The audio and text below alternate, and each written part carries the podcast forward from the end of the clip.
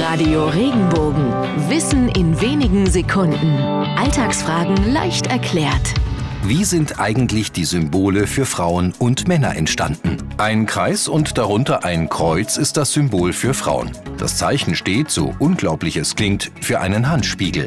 Der Kreis, das Runde, zeigt die Spiegelfläche, das Kreuz den Griff. Übrigens kein Grund für emanzipierte Frauen, sich aufzuregen. Das Symbol haben sich die Römer ausgedacht. Und der Handspiegel gehört nicht irgendeiner Frau, sondern der Liebesgöttin Venus, die von jeher mit Schönheit und Harmonie verbunden wurde. Was ein Kompliment für jede Frau.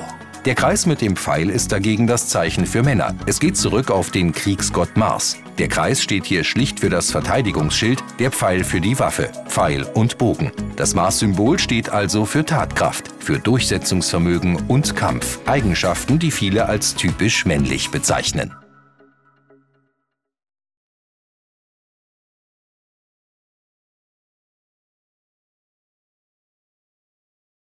Wenn dir der Podcast gefallen hat, bewerte ihn bitte auf iTunes und schreib vielleicht einen Kommentar. Das hilft uns sichtbarer zu sein und den Podcast bekannter zu machen. Dankeschön.